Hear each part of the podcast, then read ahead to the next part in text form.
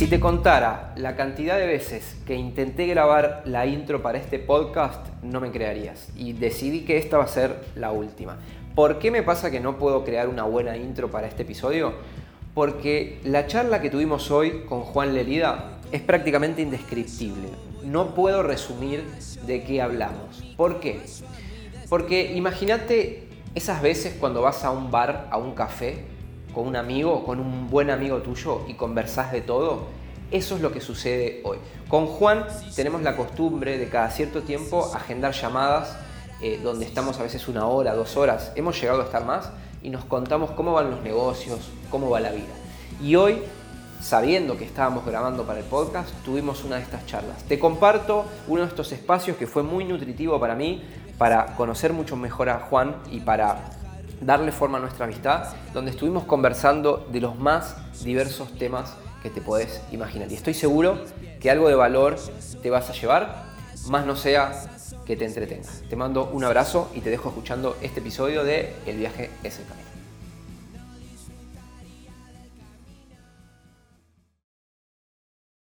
Bueno, Juan, ¿cómo andás? ¿Qué haces, Warhol? ¿Todo bien? Acá andamos bien. Todo en orden. Me alegro. Ansioso por la charla. Qué bueno. La idea, viste, era como tener una charla de la vida. Nosotros que somos amigos ahí, está bueno como compartir un poco. Y te quería traer a este podcast nuevo que empecé, o a esta versión nueva del podcast, para, conversar, porque me gusta mucho tu contenido y los mensajes que siempre estás compartiendo. Y mm, yo en lo personal estaba como necesitando, viste, un espacio como para poder dialogar y conversar de temas que quizás en otro momento no nos damos el espacio, ¿no? Para, para conversar. ¿A vos te pasa eso que por ahí hay temas que te interesan, lo conversás quizás con amigos o con X, pero no lo llevas a las redes? Sí, hay un montón. Hay un montón de cosas que estaría bueno hablar más, y no solamente marketing, viste, como decís, hablar un poco de la vida, porque en definitiva todo es la vida, más que marketing, emprendurismo, etcétera un poquitito más sueltos también de lo que, de lo que pensamos los dos, ¿no? De lo que vos pensás, lo que yo pienso, experiencia. Sí, sí, total. ¿Cómo vas con la música? Mejor. Soy mejor ahora. Estoy mejor, ¿eh? ¿Sos mejor bajista? Ahora estamos teniendo un... Soy mejor bajista. Me di cuenta hace un mes o dos que como que me, me convertí en un bajista. Porque antes era un guitarrista tocando el bajo porque no le quedaba otra porque el otro toca mejor la guitarra. Pero ahora me di cuenta que soy más bajista y, el fin de semana pasado hicimos un cambio, yo agarré la guitarra y no, era, yo quería tocar como bajo, ¿viste? Ahora, ahora soy bajista. Ahora sos un bajista que toca la guitarra. Ahora soy bajista. ahora soy un bajista que toca la guitarra, sí. Pero bien, ahora estoy más, como estoy más bajista, lo entiendo más, ¿me entendés? Me suelto más y, y toco como un bajista. Antes lo intentaba nomás, así que mucho mejor te, ves a vos mismo como que sos bajista. Ahora sí. Sí, me gusta ese lugar. Además no te lo pelea nadie el lugar del bajista. Todos quieren ser el cantante o el guitarrista o el baterista, ¿viste? El bajista no quiere ser nadie. no me lo pelea nadie. Che, vos sabés que eso que me dijiste me hizo acordar una, una cosa que estaba como leyendo, no me acuerdo de qué libro lo saqué, pero hablaba como del ser de lo que soy, de cómo, de cómo la reflexión de lo que sos o lo que soy, por ejemplo. Voy, a hablar por mí, por ejemplo. Ok, yo soy músico. ¿Y qué hace el músico? Bueno, el músico hace música, el músico estudia música, el músico practica música, el músico toca en vivo, el músico habla de música, escucha música, compone, graba música. Entonces, cuando vos te, te ves a vos mismo como lo que sos, por ejemplo, Ah, ya me acuerdo en qué libro lo vi, en Expert Secrets de Russell Branson, que es alguien que a vos te ah. gusta mucho. Dice, sí. si yo soy músico, entonces ¿qué, ¿cuáles son las cosas que hacen los músicos? Esta. Entonces yo tengo que hacer eso, no porque lo quiero hacer, sino porque es lo que soy. Como soy músico, estudio. No es que estudio porque quiero ser músico. Y, ponerte en el lugar de lo que sos, ¿no? Eh, es como que te hace ver las cosas con más claridad te hace, por ejemplo, en mi caso, ¿no? Encontrar más espacio para la música o pienso, pienso en, los negocios o en todo esto, ¿viste? qué sé yo, un ejemplo tonto. Por ahí alguien que, quiere dar charlas en público, Y bueno, si vos sos conferencista, los conferencistas dan charlas. Conseguí cualquier lugar y da una charla, porque eso es lo que vos sos y eso es lo que hacen las personas que son así, ¿no? ¿Te, pasó alguna vez? ¿Vos, vos te referís medio también al, al ser antes de ser? O sea, viste que muchos te hablan también de que eso que vos querés ser es como que tenés que serlo ahora, por más que no lo seas, porque al, vos serlo te convertís en eso. ¿Te referís un poquitito a eso? Claro, me refiero un poco a eso, al, me refiero a esto, al pensar las cosas desde la reflexión de lo que del ser. ¿Cómo sería esto? Sí. Ok, supongamos, es mi caso. Ok, soy músico. ¿Qué significa ser músico para mí? Bueno, significa componer, tocar en vivo, ensayar. Entonces, esas son las cosas que hago porque es lo que soy. Sí, es como que apenas vos decís soy tal cosa, claro, empezás a pensar y a hacer lo que tiene que hacer ese tal cosa, ¿no? Cuando todavía no te lo creíste o no decís yo soy esto porque capaz no, no estudiaste todavía o no compusiste o lo que sea, todavía eh, te ves afuera.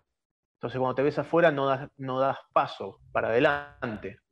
Eso, de eso hablan muchos libros también. Del, eso que vos querés ser, músico, emprendedor o qué sé yo, lo que sea, es como que vos te tenés que ver siendo eso para poder ser eso. No, no hace falta que vayas y lo hagas para hacerlo, simplemente que lo creas. Es como ser esa persona por anticipado. Eso lo hablan muchos libros, es re importante, yo lo, entendí también. Porque cuando vos te crees, cuando vos decís yo soy tal cosa, empiezas a actuar como esa persona. Y para convertirte en la persona que querés ser, tenés que actuar como la persona que querés ser. Porque ahí ya te convertiste. Tenés que pensar, muchas veces me sirvió a mí también eh, para que me vaya mejor en un negocio cuando no me, animaba, no me animaba a hacer algo, por ejemplo. Em, el, emprendedor que yo quería ser o que yo, que yo me veía acá que yo tenía que ser, no se cagaría hasta ante, esta situación, por ejemplo. Mm. Entonces, entonces eso te lleva a actuar, pensás, ¿cómo actuaría esta persona? Esta persona que yo quiero hacer, ¿se cagaría o iría y lo haría? Va y lo hace. Es más, sin miedo lo hace. Para eso está muy bueno eso que vos planteas también. Y por eso es muy importante también. Tirame vos también qué, qué opinas de lo que yo dije, qué pensás. No, opino sí, que es, así, es, eso que vos decís. Digamos, es como... No se me ocurre ahora otro ejemplo, pero si vos, por ejemplo, querés ser músico, bueno, ya sos músico. Sos un músico por ahí muy, malo, pero sos músico. Y los músicos componen, ensayan, estudian música y eso es lo que tenés que hacer porque es lo que sos.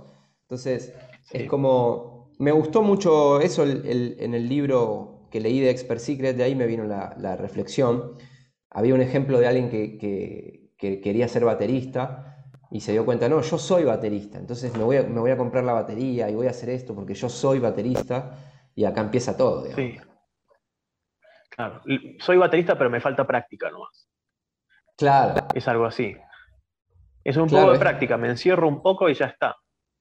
Es como, porque vivirlo como desde el querer ser me parece que trae más sufrimiento, porque es como algo inalcanzable. Quiero ser tal cosa, entonces como que como todavía no lo soy, por ahí en un momento de bajeza eh, puedo dejar de querer serlo, pero en cambio si lo soy, ya va conmigo a todos lados.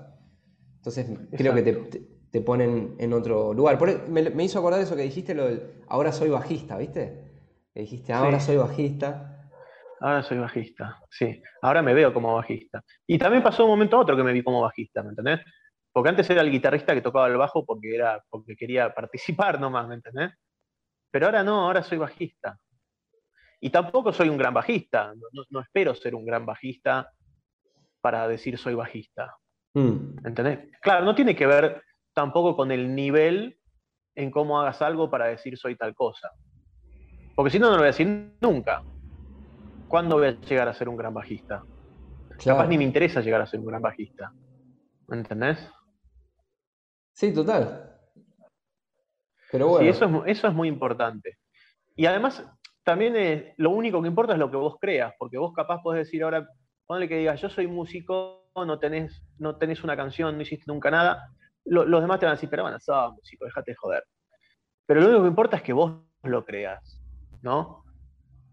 Mientras vos lo creas, listo. Y tampoco, y tampoco esperar el, el, gran nivel, como vos decías, que hay que practicar, que hay que empezar a estudiar, qué sé yo. El gran nivel llega con la práctica. Claro, y la práctica llega con el creerlo. Con el creerlo. Sí, sí. Bueno, a mí esa, esa reflexión me tiene, me tiene ahí como trabajando, como que me, siento que me aporta mucha claridad, ¿viste? Como en el, en el pensar, no sé, la semana, los días, las cosas que quiero hacer, como suponete, ok, tengo ganas de, sacar este negocio, tengo ganas de hacer esto, pero para, ¿yo qué soy? No, yo soy músico, yo soy artista. Entonces, me, como que me, me ordena, ¿viste? Me dice, no, Warhol es por acá. Ah, esto, esto es lo que tengo que hacer. Y te ayuda, no sé, a mí me está ayudando como a, destinar el tiempo, recursos, a, armar mi vida, ¿viste? Y sacar cosas que por ahí no tienen que ver con lo que soy, ¿no? Sí, bueno, como vos decís, también sirve para limpiar y dejar de hacer cosas que capaz no tenés que hacer o que no querés hacer o que solamente estás acostumbrado a hacer. Mm. Tener claridad siempre ayuda. Mm. Es como tener una brújula, saber a dónde vas. Sí, Sin claridad es como que pones el bote en el mar y vas para adelante nomás, pero no sabes para dónde estás yendo. Sur, este, oeste, norte, no tenés idea. No sabes ni a dónde vas a llegar tampoco. Sí, no sé si esa frase no me acuerdo exacta cómo es, pero eh, como, no sé, a, un velero que no tiene, que no sabe a dónde va, cualquier rumbo, cualquier viento lo lleva, ¿viste? Una cosa así. Y sí. Y es verdad, vos fíjate que es mucha la gente que no sabe a dónde va, ¿no? Porque no tiene un plan, porque no tiene una meta, porque no, porque no dijo yo soy esto y, y tengo esto, por ejemplo. Si vos decís yo soy músico y tengo una banda que toca todos los domingos en tal lado y ponemos 5.000 personas, tenés una meta. O sea, ahora no, no, tenés el público, pero ahí tenés una meta. Claro. ¿Este lo, leíste vos este? Sí, ese, ese es un clásico. Clásico. piense. No me acuerdo ahora el autor. Ah, Napoleón, Hill. Napoleón Hill, para los que estén escuchando en audio, no en video. Eh, bueno, igual está la versión en video en YouTube.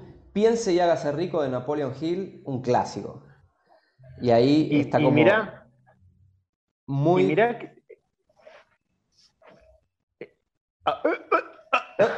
che, te iba a decir, imagínate este libro que este chabón lo escribió en el año cuánto, 1920, 1910, no me acuerdo bien la fecha. Pero imagínate. A ver, vamos, a, vamos En esa época de estos temas no hablaba nadie. Es, es un prócer de estos libros. Sí, no dice exactamente. Vamos a googlearlo acá en vivo a ver qué, en qué año fue escrito. Yo creo, vamos a apostar. ¿para, ¿En qué año decís que, fue? O sea, Yo creo que fue. Sí. Yo creo 1923, ponele, por ahí. Yo creo que 1930, y algo, para mí es. ¿En qué puede ser, sí, me suena que puede ser por el 30. ¿eh? Y hágase rico, ¿eh? 1937. Ah, bueno, ahí. Mira, 1937 es, el año que nació mi viejo. Mi viejo tiene 84 años. Sí. Mira. O sea que este libro tiene 84, años. 84 años tiene, estás loco. Es, es una locura este Sí, él entrevistó a Carnegie, no sé si a, quién más. Entrevistó a millonarios de la época. El, tipo, él quería, quería ser eh, socio de Carnegie, si no me equivoco, y Carnegie le dijo, mira, eh, ¿por qué no eh, estudias este tema y lo, lo, volcás todos estos conocimientos en un libro? De cómo hace la gente para, para ser exitosa o una cosa así. Entonces se pasó 20 años, 20 putos años, eh, que es un montón, en un proyecto que no sabía si le iba a dar resultado, estudiando y hablando con gente que había tenido mucho éxito y llegó como a la, no sé, a este método, por, así decirlo. después, el, es el secreto, ¿viste? Que está el, ese libro, medio, que, es como... Sí, el secreto. Es como un poco lo que se expone en el libro, pero eh, degradado, ¿no? Como para las masas. más mágico también. Sí, es como más mágico, como si tú piensas y el universo te va a dar los millones que quieres. Y ahí está como la gente que piensa que por, por visualizar que va a tener un millón de dólares le va a llegar, ¿no? sí, lo espera. Pero es, clave, por ejemplo, bueno, yo lo estoy releyendo y lo estoy estudiando ahora de vuelta, cada, tanto vuelvo al libro porque me, ordena mucho y básicamente habla como de tener un plan definido, ¿no? de, tener exactamente, eh, de tener muy claro lo que querés lograr, de tenerlo tan claro de poder escribirlo y después tenerlo presente todo el tiempo, ¿no? ¿Cuántas veces a mí me ha pasado que no podés escribir lo que querés? O por ahí lo escribís y al otro día lo lees y no, no, no, no es esto. Lo escribís de vuelta al otro día, no, no es esto, no es por acá. Sí. ¿Me entendés? Es muy loco. Ah, hay que estar dispuesto a, cambiar el machete una y otra vez. 100 correcciones. Sí. Pero es, muy, es muy cierto lo que, lo que dice ese libro. Y, imagínate también que lo sacó en un año que... ¿Cuánta gente leía en el año 1937? Yo creo que... ¿Cuánta gente que no sabía leer todavía había? Sí, obvio, sí, sí. Seguramente que, qué sé yo, un pequeño porcentaje de la gente. Sí. Igual tiene sentido lo que él dice, ¿viste? Porque muchas veces cuando uno lee cosas que te hablan de pensar, visualizar, mantener el deseo prendido y todo eso, piensa como que es muy mágico. Mucha gente piensa como que, ah, sí, claro. Pero tiene sentido lo que él dice de la visualización, o sea, visualizar lo que querés. Porque cuando vos más lo pensás y más lo ves y más lo ves acá, es como que todo tu cerebro se acomoda para buscar la forma de que eso venga o, se enfoca, empieza a buscar los pasos a seguir. Cuando vos no lo visualizás, viste, es como que estás también como el barco ese que va para cualquier lado, que no sabes para dónde vas, pero una vez visualizado lo tenés tan claro y que hasta te, es como que tu vida gira alrededor de eso, ¿me entendés? Como que para vos ya casi es real, o sea, no lo tenés, pero sabés que está ahí. Eso me pasó a mí durante mucho tiempo. el verlo, no tenerlo, pero como creer en eso, creerlo, no lo tengo todavía, pero lo creo, esa era como mi realidad, aunque no sea real todavía. Y ahora la vivo. Mm. Es como que soy el ejemplo de que lo de, lo de, ¿cómo se llama? Lo de este libro funciona. y es verdad. Ese lo leí también hace un par de años ya. Lo podría volver a leer, porque es un buen libro. Es un librazo. es el clásico. Es un clásico. Más de 150 millones de copias vendidas, o sea, es una bestialidad. Y ahora. El título es como medio. Viste, como es un título, un título vende humo un poco, viste, como que uno podría decir hubo otro libro, viste, que te va a enseñar a, hacerte millonario fácil, pero en realidad no, es un libro profundo, es, casi, es casi espiritual de alguna manera el libro. Sí, bueno, ese título fue puesto en una época que no había ningún libro de estos. Hoy ya está trilladísimo el decir, hacete rico, está trilladísimo, lo dice todo el mundo. Sí, sí, sí, sí, total. Este fue el primero nomás. Secretos de la mente millonaria. Eh, ¿Cómo atraer millones a tu vida? Sí. Ese es otro buen libro, El secreto de la mente millonaria. Sí. De Herb Ecker, creo que se llama. Sí. Ese es otro buen libro. Y es un libro, también es muy parecido a este. Es muy parecido a este. Mm. Viste que también todos estos libros es como que. Otra cosa que te dice, yo puedo creer que esto es cierto, que todos los libros desde perspectivas diferentes, de personas diferentes, es como que capaz con palabras distintas, pero todos dicen lo mismo. De formas distintas, pero todos terminan diciendo lo mismo. O sea, la información final es la misma. Sí. Sí, bueno, pasa, pasa mucho con las religiones eso, me parece. Digamos, cuando investigas un poco, viste, las religiones comparadas o qué sé yo, en definitiva te están hablando un poco de, lo mismo. De hecho, hay, hay un autor que no lo voy a nombrar porque es medio polémico, es medio chanta, pero tiene muchas cosas que son muy buenas. No lo quiero nombrar para no mandarle gente, porque tiene como ahí como medio como una, como una secta, pero el tipo es muy crack y el tipo se dedicaba como a, a mostrar cómo en distintas culturas y distintas religiones aparecían, por ejemplo, los mismos símbolos, las mismas metáforas. Y por ahí, no sé, unos eran, no sé, los vikingos y los otros eran, eh, qué sé yo, los mayas. Entonces decís, ¿qué carajo tenían que ver los vikingos y los mayas? Y bueno, los tipos llegaron a las mismas conclusiones y los sabios vikingos y los, sabios mayas, eh, quizás con, con dioses distintos o con metáforas distintas o con rituales distintos, estaban hablando de lo mismo. Bueno, una, de esas cosas, por ejemplo, es la serpiente emplumada, que la, serpiente emplumada es como un icono o un símbolo muy alquímico, si se quiere, que aparece en muchas culturas. ¿Me entendés? Así que eso un poco de lo que habla es que el conocimiento es uno solo, viene del mismo lugar y baja en, distintos tiempos y en, distintas eh, épocas históricas y culturas y se manifiesta con símbolos. yo, por ahí hay una verdad profunda en, Superman que todavía no la descubrimos, ¿viste? Puede ser. todos llegan a la, misma conclusión. Capaz, capaz eh, como vos lo dijiste, el conocimiento es uno solo y viene desde el mismo lugar. Lo mm. interpretan distinto, pero llega a la misma conclusión. Y sí, yo vi muchas de esas cosas también, de eso de los símbolos que se repiten por todos lados, de esculturas que son prácticamente iguales, pirámides que también son muy, muy parecidas, una está en Asia, no, en África, la otra está en América Central, ¿me entendés? Sí. En épocas distintas. Ahí hay mucho todavía que no sabemos, ¿no? Ahí hay mucho que, que, Ahí falta mucho. Ahí falta mucho que no sabemos o que no quieren que sepamos.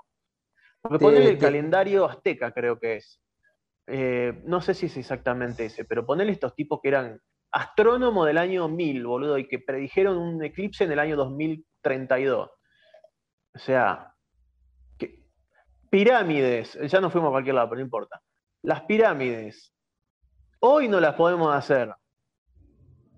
Hoy no las podemos hacer. No tenemos máquinas para hacer una pirámide. ¿Viste? Y vos decís, ¿cómo puede ser? Estos tipos con chancleta sin remera y con un látigo nomás, mm, hay cositas que no sabemos. Que te das cuenta. Ponele después los, los incas. Los templos incas no, no metes una aguja entre dos piedras. ¿Me entendés? No puedes meter una aguja entre dos piedras. Mm. ¿Cómo haces? Hoy no podés hacer eso. Sí, no podés cortar la piedra con esa precisión. Tenían tenían, como se dice, la, tenían no cloacas, eh, tenían como que el, agua fluida, como canaletas con el agua, ¿viste? Un montón de cuestiones muy locas. Andás a ver lo que, debe haber adentro de esas pirámides y todo eso. ¿Vos, sos, te metiste en algún momento en las, no sé si decirle las teorías conspirativas o entre las teorías conspirativas y la parte, qué sé yo, de los extraterrestres? ¿En algún momento te... Sí, sí, la escuché, la vi, la leí, porque a mí todo lo loco me interesa, porque es mucho más divertido que lo, que lo aburrido de siempre, ¿me entendés? y, encima esa explicación que nunca hay un por qué, vos no puedes preguntar por qué, te dicen no, porque es así. Ah, listo, ok. Como en las religiones, ¿me entendés? No puedes preguntarte nada. A mí esas teorías conspirativas me, resultan a veces mucho más creíbles que la, que la que tenemos que creer, supuestamente. Me parece más, mucho más posible, te diría, que otras que supuestamente tenemos que creer. Porque hasta mm. si lo pensás, tan difícil es. Yo lo pienso, no, yo lo pienso así, digo, cuando, cuando te hablan, ponerle de lo, viste, alienígenas ancestrales en History, de ahí salió todo, de que nos visitan los aliens hace un montón, que nos dieron conocimientos, que bla, bla, bla, ¿no? Que nos dieron herramientas y qué sé yo. Sí. Cuando yo veo eso y, y, realmente ves las similitudes, las cosas como las que te acabo de decir, tan difícil es, vos salís afuera y mirás la cantidad de estrellas que hay y decís, Tan difícil es que nosotros tenemos 2000 años de ser un poquito más inteligentes nomás. Tan difícil es que alguien haya evolucionado muchísimo antes que nosotros y haya llegado. O sea, suena loco, pero no, no es imposible. Lo, sí, total, que pasa también es que la ciencia, la ciencia, esta es la falla de la ciencia. La ciencia lo que no puede probar no es que te dice, no sé, te dice no existe. Claro. ¿Me entendés? Una cosa es decir, no sé la verdad, no tengo idea. Otra cosa decir es no hasta que lo podamos probar. Ah, bueno, listo. Entonces, no sé, ¿vos qué pensás de estas teorías locas? No, yo, yo eh, investigué mucho, eh, investigué mucho como de, alquimia, de esoterismo, eh, que básicamente el, esoterismo por ahí es, qué sé yo, no sé, la, la, Biblia es un texto esotérico de cierta manera, porque el, lo que te quieren transmitir está puesto con eh, parábolas. O sea, cuando, cuando la Biblia dice no le des, por ejemplo, es una frase que me gusta mucho, no le des perlas a los cerdos, no vaya a ser que se dé vuelta contra ti y te despedacen, no significa literalmente que no le des perlas a los cerdos que, te comes, sino otra, otra cosa. Eso es, es el esoterismo, básicamente. Y así como la Biblia, dentro de todo, es un texto esotérico, hay otros que escribieron otros, grandes iniciados, como que yo, la tabla esmeralda, cuestiones así, que aparecen varias verdades. Por ejemplo, una de las cosas que, a las que yo llegué, que me hace muchísimo sentido y que ahí entendí todo y dije, bueno, la verdad es que todo puede ser posible. ¿sí? No tengo las pruebas, pero tampoco tengo dudas. Por ejemplo, decía que los egipcios conocían la electricidad, por ejemplo, eh, y le llamaban el león azul. ¿sí? Eh, y uno piensa, ah, la electricidad, un invento moderno. En realidad la electricidad es una fuerza que se descubrió, no es que se inventó, y así como se descubrió hoy, por ahí se pudo haber descubierto hace miles de años. Entonces, el tema es qué pasó en el medio. Y otra de las cosas que por lo menos lo ponían como metáfora era esto, viste, de lo, de Atlántida, que dicen, ah, Atlántida, la ciudad desaparecida. Y para mí una buena metáfora de lo que es Atlántida es, Atlántida es Estados Unidos y China se tiran cinco bombas nucleares, nos morimos todos y volvemos a empezar. O sea, puede ser. Atlántida es eso. Y si pasa eso, imagínate que pasa eso, ¿no? Nos morimos todos, quedan, qué yo, 20 personas y, tienen que volver a pasar 3.000 años para que vuelva a haber internet, porque tienen que volver a descubrir todo. Pero, Obvio. Pero nosotros teníamos rayo láser, aviones, teníamos Bitcoin. Eso era, la, eso era la Atlántida. Entonces, esas cosas me parece que, que si perduraron, no es porque un loquito las inventó. Quizás pasó eso, quizás en algún momento se tiraron un par de bombas atómicas, se murieron todos. Puede haber pasado cualquier cosa. Exactamente. Es como vos dijiste, el estar abierto a decir, primero que no sé, pero cualquier cosa es posible. O sea, además si yo solamente tomo las fuentes oficiales de lo correcto a saber, cada pregunta del por qué, ah, ¿y por qué tal cosa? No, no, la fe, ¿me entendés? La fe es creer sin preguntar por qué. Ah, listo, me tengo que ir con ese conocimiento. Las bolas, ¿me entendés? A mí me gusta entender. A mí me es mucho más fácil cuando, cuando entiendo es listo, puedo pasar a otra cosa. Sí, sí, Yo estaba pensando un poco de esto de, la teoría loca de los alienígenas, ¿no? Otra cosa que veía poner y que a mí me suena, para mí tiene mucho sentido, ¿me entendés? Ponele, vos imaginate también lo mismo que sos, viste, los sumerios. Los sumerios tienen harta bibliografía para leer loquísima, zarpada, de los Anunnakis, todo eso. Creas o no, bueno, está muy bueno igual. Pero ponele que vos seas un sumerio, que, lo único que tenés son un par de casitas de barro, ¿me entendés? Y no sabes nada, no tenés un puto conocimiento. Y, y ponele si vieses un ovni entrando y bajando. ¿Qué va a decir el sumerio? ¿Va a decir un ovni o va a decir un dios? ¿Qué va a decir el sumerio? ¿Me entendés? Para el sumerio es un dios que vino en una carroza de fuego y después bajó unos seres con no sé qué poronga, ¿me entendés? Para él es un dios. Lo interpreta con, la, con el entendimiento que tiene de la, de, la, realidad. Claro, de su momento actual.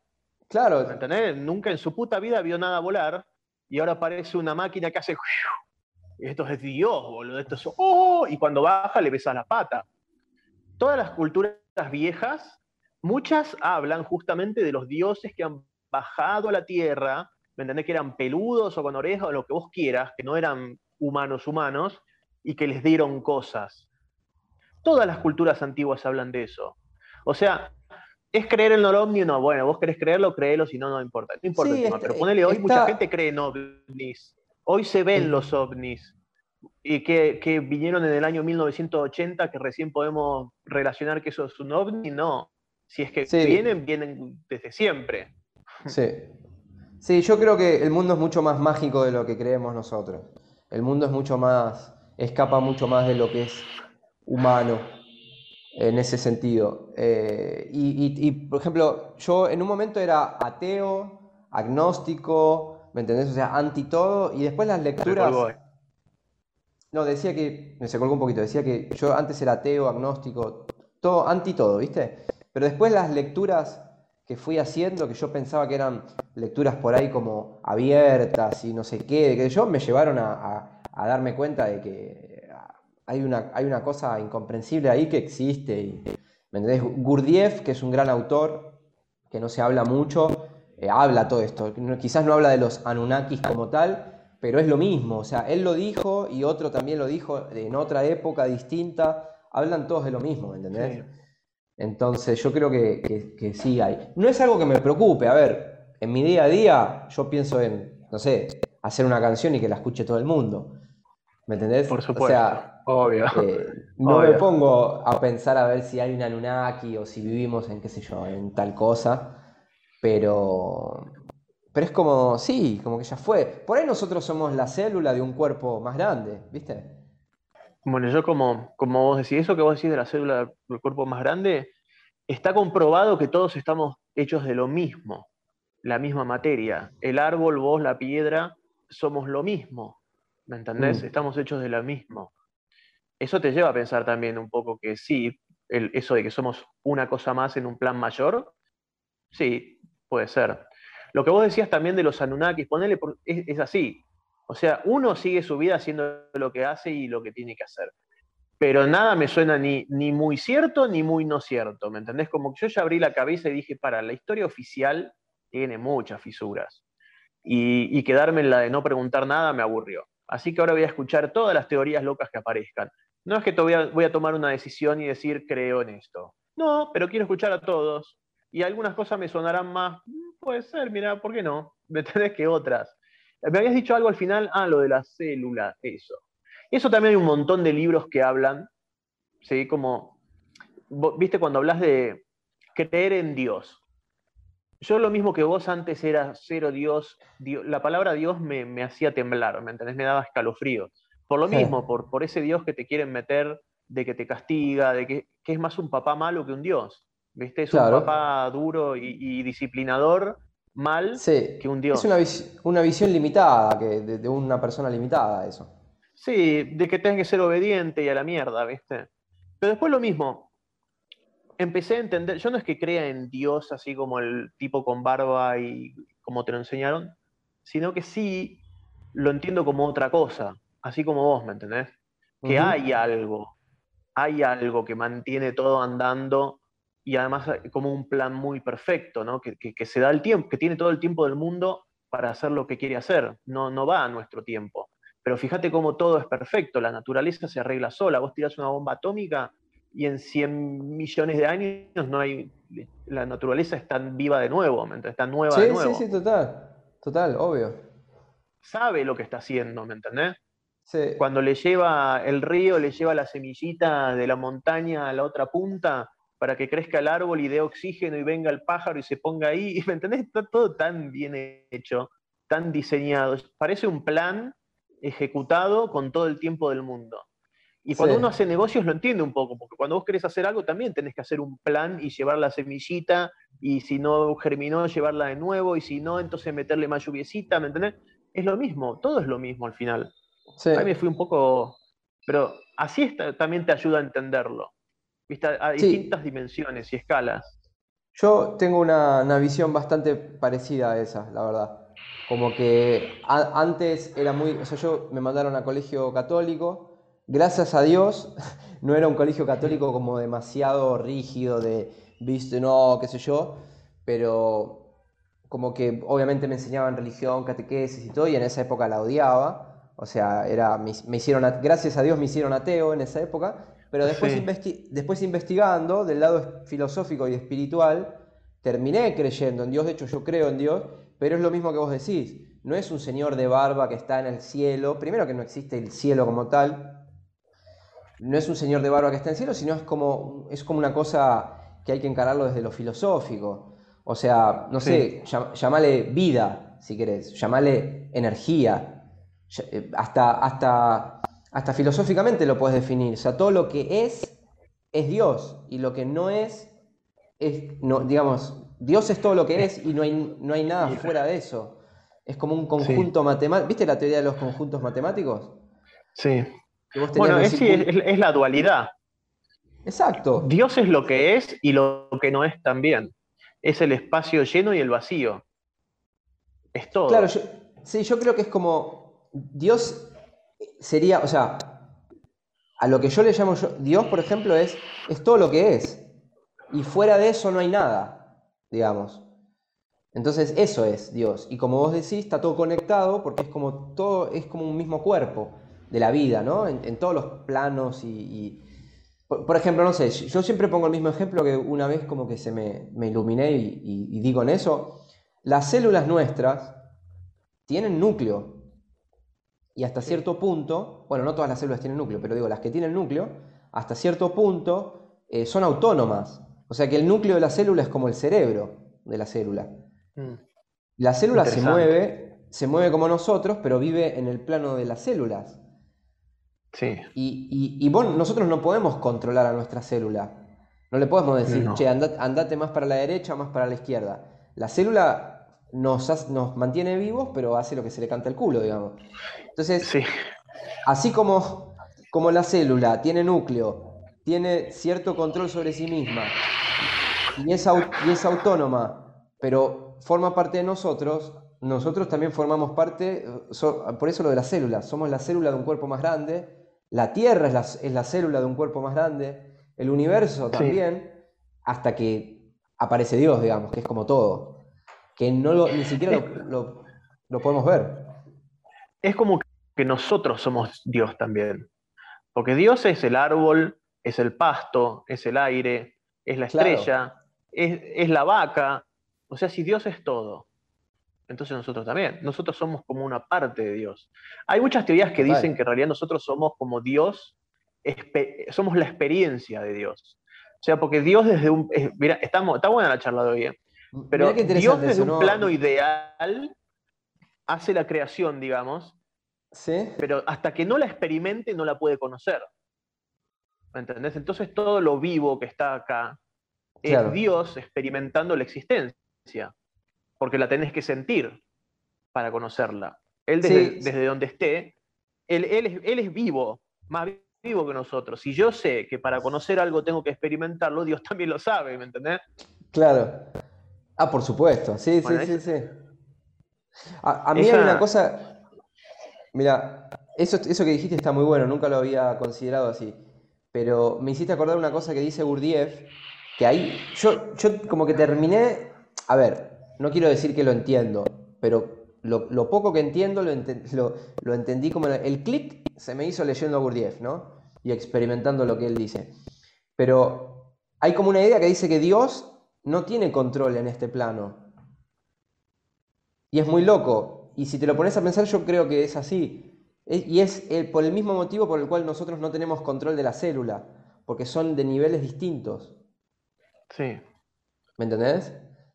Es como, tendría que ser un esfuerzo muy grande para que Dios pudiera tener control acá, y eso sería, por ejemplo, la explicación de Jesús.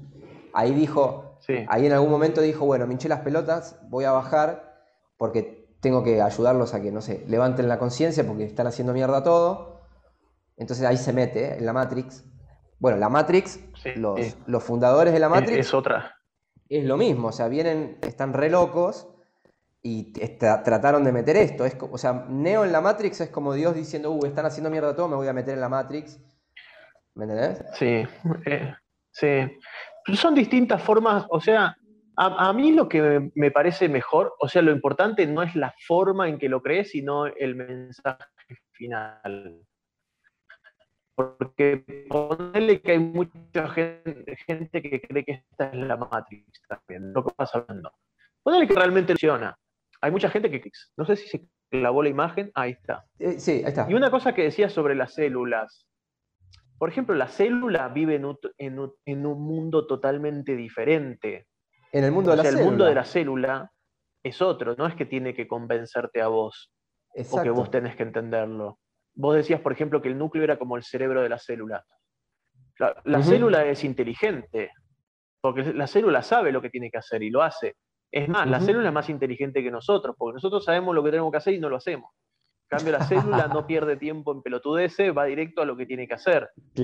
Como, todo lo demás, ¿viste? Hablando de inteligencia, ponerle la vaca, sabe lo que tiene que hacer también, va y lo hace. A veces decimos la vaca es estúpida, pero pasa que capaz entendido de nuestro plano, creemos que todo es estúpido, pero capaz no es estúpido. Capaz es más inteligente que nosotros, porque los boludos somos nosotros en realidad. Porque todo lo demás menos nosotros hace simplemente lo que tiene que hacer. Lo que tienen que hacer. Nosotros somos los que estamos dando vuelta ahí perdiendo el tiempo, de verdad. Sí. Así que no sé si somos tan inteligentes, solo porque podemos hablar y construir cositas, boludo. ¿Tenés, ¿tenés perros vos? Sí, tengo uno. Un pichicho por ahí. un Yorkie chiquitito, Ah, pero que mea como un caballo. que se mea toda la casa. Es como los perros, ¿viste? Que, que como que Y hasta, dicen... hasta observando al perro también, boludo. El, el perro no le importa si estás deprimido. ¿viste? El perro te quiere igual, el perro siempre te quiere. Es loco eso, te enseñan. Sí. El perro, viste, el perro vuelve a ser lo que es, simplemente. Es como que el perro vi- vive en el presente. Eso es lo que pasa. también. Exacto, exacto. sí. El humano vive en el pasado o en el futuro. Preocupándose por el futuro y culpándose por el pasado. Mm. El perro le chupa cinco huevos el pasado y el futuro. Sí, es verdad. Ah, lo que te estaba diciendo, viste que vos hablas del perro que está en el presente o qué sé yo. Que los animales en general están en el presente, lo- nosotros no. Y este autor, que siempre lo nombro, que es el que tengo el libro acá, Jo- Jordan Peterson, había hecho una serie de, de ponencias, de, de lecturas en teatros, donde analizaba psicológicamente la Biblia. Y entonces todas las historias de la Biblia como que la- las explicaba en el sentido filosófico psicológico y lo comparaba con, con Nietzsche, con Jung, con Kant, con este, etc. Y por ejemplo, cuando explica el Génesis, que es cuando Dios los expulsa del paraíso, cuando Eva come la manzana y la hace comer a Adán, ellos antes de comer la manzana estaban desnudos, como los animales. Y después Sí. de comer la manzana se ponen ropas, ahí, como los humanos. Y lo Sí. que él explica, lo que él explica, lo que él explica que me gustó mucho, es que la diferencia de lo que pasa ahí es que ellos eh, toman conciencia de la muerte. Lo que les pasa a Adán y Eva cuando comen la manzana es que toman conciencia de su propia muerte y ahí es donde se dan cuenta de que son finitos, por eso pierden el paraíso, porque ganan la conciencia. ¿Me entendés? Entonces, Ajá. y ahí es cuando, cuando dejan de estar en el presente. ¿Me entendés? Como es- esa, costa- esa, esa conciencia de que te vas a morir o algo Sí. así, es como lo que te saca del presente de alguna manera. ¿Me entendés? O sea, es como medio Está bueno loco. eso. ¿no? Está, está flashero. Está flashero. Me gusta mucho Jordan Peterson. Es muy, muy bueno. Muy Sí. bueno. No leí ese libro, pero me interesa. Me interesa leer esa parte. Eh, Puede ser, ¿viste? El, el animal no, no debe ser consciente de la muerte. ¿El animal de qué será consciente? Esa es la pregunta, ¿no? Yo, a Wow. ver, sin yo diría que, que lo que nosotros llamamos conciencia, porque viste, como, como decía Karl Popper, muchas veces la, la falta de comunicación entre nosotros es porque usamos los mismos términos para hablar de cosas distintas, ¿no? Si nosotros le decimos conciencia a nuestra capacidad de ser consciente de nosotros mismos y con eso poder transformar la realidad, yo creo que los animales no tienen esa conciencia. Entonces, desde ese punto de vista, no son conscientes. Lo que no significa que no, que no, que no experimenten o que no tengan sufrimiento o cosas así. Yo creo que como que esa es la, la- la diferencia. Yo creo que lo que no tienen conciencia es sobre ellos mismos, como nosotros, que podemos reflexionar, ir al psicólogo, ¿me entiendes? Y el Sí, lenguaje. y ahí la, ahí la cagamos. Cuando ya empezamos a reflexionar, ahí la cagamos. Claro. Sí, sí, total. Sí, hay que ver, ¿viste? Pasa que nunca lo vamos a saber porque no hay un animal que venga y te cuente lo que experimenta. Entonces solamente asumimos desde afuera. Es muy difícil saber las cosas desde afuera. La única forma sería que nos digan algo. O que seamos un perro por un día. Pero tampoco. Estaría bueno eso. Estaría bueno eso, ¿no? ¿Vos crees en la reencarnación?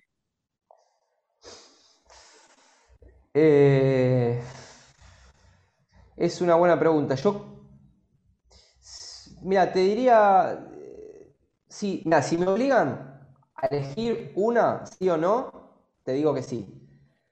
O sea, apostaría más por esa. Creo que hay más posibilidades de que sea así por, por- por todo este tipo de información que estuvimos hablando, ¿viste? Eh, creo que todo conduce a eso. ¿En qué sentido? Creo que hay un espíritu que excede la carne, no sé si querés el alma o lo que sea, y creo que hay un nivel superior. Hay una película de esto también, que de Disney, como que estas cosas se reflejan, ah, eh, Soul se llama, es nueva, es muy linda, sobre todo para mirar con los chicos. Y viste, es como, yo creo que le, yo creo que venimos a la Tierra a vivir las cosas que necesitamos vivir para seguir evolucionando, de alguna manera. Pero no creo que todos seamos inmortales, creo que esa inmortalidad hay que ganarla. Y, eso la, la, ganás como alimentando esa conciencia de alguna manera. O sea, vos te puedes morir y puedes desaparecer. Eso es lo que yo creo. O te podés morir y podés seguir evolucionando, me parece. Es como una elección. No, es, como, viste, es como un juego, ponele. Si, si, si, juntaste las fichitas, ¿me entendés? Claro. Eh, como que seguís jugando. llegaste al final del juego. Claro, y si no llega un momento que te moriste porque no, no, viste, como no sé, algo hiciste mal y ya está, la cagaste y ya te morís, ya. Desapareces. Sí. Me parece a mí. Creo que va por ahí. Sí, yo. Es un tema. Porque además es un tema que no se puede comprobar, solamente uno te puede decir yo creo tal cosa. Obvio. Hay mucha gente que te habla del tema y, te reenseña lo mismo, pero, viste, ahí es por, por eso es lo que la ciencia también lo refuta, porque no, se puede comprobar. El que se murió no puede venir a contarte. Y si, te, y si lo soñaste y te contó algo, también te van a decir, bueno, pero es un sueño. Entonces, es algo que no se puede comprobar. Yo creo que, yo, yo he leído algunos libros también del tema, ponele, yo no es que te puedo decir yo creo en la reencarnación, porque la verdad que no sé. ¿Viste? Yo lo único que sé es que no sé. Lo que sí te puedo decir es que no me suena mal. Que a mí me suena que si solamente es una vida, es una cagada entonces. Porque mira si te toca una vida chota. O mira si tenías que vivir cinco años nomás. ¿Entendés? ¿Eso es todo? ¿Por qué yo cinco años acá y el otro? A mí me suena ponerle, me suena choto si fuese una sola vez. Porque si vos decís son todas las veces que vos necesites decir, ah, bueno, es otra cosa. Tampoco está, no hay tanta presión tampoco. ¿Entendés? Sí. Es como vivís muy presionado cuando pensás que esto es lo único que hay no sé. Sí sé que no somos este cuerpo. Este cuerpo es, para mí, es un... Eh, tu casa es tu cuerpo, no tu casa con techo y paredes. Tu casa es tu cuerpo. Sí, total. Eso sí pienso. Que este esta es la casa. De algo más, de lo que a mí me hace hablar, ¿me entiendes? De lo que me hace pensar, de lo que me hace saber lo que sé. Mm. Es que también estamos muy la sociedad está muy enfocada en el materialismo, ¿viste? En el cuerpo, en el verte lindo, tener buen culo, tener, tener buenos músculos, ojitos celestes. Sí, eso. es el cuerpo, cuerpo, cuerpo, cuerpo, cuerpo, y la gente cree que es su cuerpo. Sí, yo creo que se, eso se deprimen porque son narigones, ¿me entendés? Un narigón se está deprimido porque tiene nariz grande. Sí. Porque cree que eso es lo único que es si te das cuenta que esto es más, decir la nariz es una pelotudez. Que sirve para respirar. Sí, total. Listo. Bueno, yo creo que esas cosas son propias de, la época en la que vivimos, que, no está mal decirlo. Estamos viviendo en la, mejor época de, la historia de la humanidad, de por lo menos de abundancia y de riqueza. O sea, si hubiésemos nacido en la, en la Edad Media, el 99% de nosotros hubiese tenido una vida miserable. ¿Me entendés? y ahí no tuviese. La pasás como la mierda. La pasás como la mierda, te morís de tuberculosis a los 16 años, ¿me entendés? Te, te, morís de un dolor de muela porque te llega al cerebro la infección y te morís. Digo, la, gente, la gente en esa época seguro que no se preocupaba de la nariz. Y si se preocupaban de la nariz, era, era la princesa, porque la princesa era, era más fea que la doncella de ahí. Y, ay, ¿cómo puede ser que yo soy la hija del rey soy, y soy más fea que esa hija de puta? Entonces le voy a mandar a quemar, a cortar la, cabeza y la mataba. Sí, la mataba. la hacía mierda. Pero, pero vos fíjate cómo, vos fíjate cómo para quejarte tenés que estar bien, ¿no? Cómo la queja de alguna manera es un signo de que estamos bien. ¿Cómo puede ser que hay tanta gente que ahora eh, toda, esta toda esta pelotudez del lenguaje inclusive, qué sé yo? Claramente es porque la gente es lo suficientemente rica para preocuparse de estas pelotudeces, ¿me entendés? sí, por supuesto. Incluso Incluso todo este discurso del privilegio que se instaló a lo que comúnmente se le llama progresismo, viene de Estados Unidos. o sea, se formó entre Estados Unidos y los intelectuales de Francia cuando después de la Segunda Guerra fueron a contaminar las universidades de Estados Unidos, que viene de ahí, ¿no? Pero si vos te fijas, este lenguaje de opresión viene de la cuna de la riqueza, o sea, de adolescentes ricos, comparado con el resto del mundo, que pagan educación universitaria de 400 mil dólares y dicen que son oprimidos. Cuando si mirás para abajo, los oprimidos somos nosotros y todos los que están en África y en China, que no pueden pagar una educación de 400 mil dólares. ¿Me entendés a lo que voy? Entonces, como de, la riqueza viene como esta, esta cosa ósea, de, perdón, ociosa, ¿viste? De, de, como, ay, no, hay que, qué sé yo, hay que prohibir Dragon Ball. En Argentina acaban de prohibir Dragon Ball. Una, pelotudez. Mientras. Cuando vos ves esas cosas decís que es gente inútil. O sea, con los problemas que hay, preocupándose por Dragon Ball, que además vimos generaciones de Dragon Ball. Yo vi Dragon Ball y no, no, voy a pegarle a alguien porque vi Dragon Ball. Yo cuando era más pendejo, tenía 20 años, ponerle, veía Dragon Ball. Nunca le pegué a nadie. Mira, ¿te puedo leer un tweet? Te voy a, leer un tweet, un tweet de Danan. Dice así, de Manuel Danan, que si está viendo esto le mando un saludo. Dice, por suerte prohibieron Dragon Ball, dice Danan, ¿no? Como diciendo, ah, qué bien, Dragon Ball es una serie misógina, menos mal que la prohibieron. Y abajo dice, una dirigente social prostituía a mujeres humildes a cambio de planes sociales en Chaco. Los clientes eran funcionarios. ¿Entendés? Y el gobierno que hace. Esa es la realidad. el gobierno prohíbe Dragon Ball. Son unos imbéciles. Es que es también. Es, es darle más fuego a la, estupidez, ¿me entendés? Porque hoy la estupidez es más importante que lo real. Porque si, dejáramos de discutir estupideces y viéramos las cosas que hay que eh, mejorar, seríamos, uff, pero estamos dando vuelta en la estupidez, ¿me entendés? Como esa. Prohibir Dragon Ball. Es como decías hace rato también, todo esto es gracias a que ahora estamos recómodos, porque en el 1500, eh, si, si no cazaba o no plantabas, no comías. Sí, no había tiempo para pensar, uy, estoy deprimido. Te cruzabas a alguien en algún lado y tenías que decir, por favor, que no me corte la cabeza, por favor, que no me corte la cabeza, si vos no eras un duro, ¿me entendés? Total. Te cortaban la cabeza porque sí. Pasa que también hoy está en la de creer que todos somos iguales, ¿me entendés? Hay dos machistas pelotudos oretes y ya eso es igual a todos los hombres del mundo. Es como si yo viera, yo veo ponerle lo de Afganistán y me decir, ah, no, sí está bien, macho. Pero por supuesto que está mal y métanle una bomba en la cabeza a esa gente, ¿me entendés? Esos pibes. Por supuesto que está mal. No es una cuestión de ser hombre o mujer. Es lo que está bien, está bien y lo que está mal, está mal. Y listo. Esa es la visión básica que hay que tener. Pero no, se la tiene hoy. Hoy primero se mira qué sos, cómo me has. Si me has parado o sentado. ¿Me entendés? Y después se te. Total. Total. Pero se te va a refutar por cómo me has. Es una estupidez.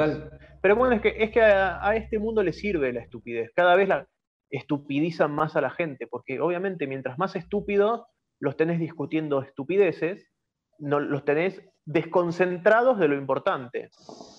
Mientras más estupideces les tirés para que se peleen, mejor. Obviamente para el que manda, ¿no?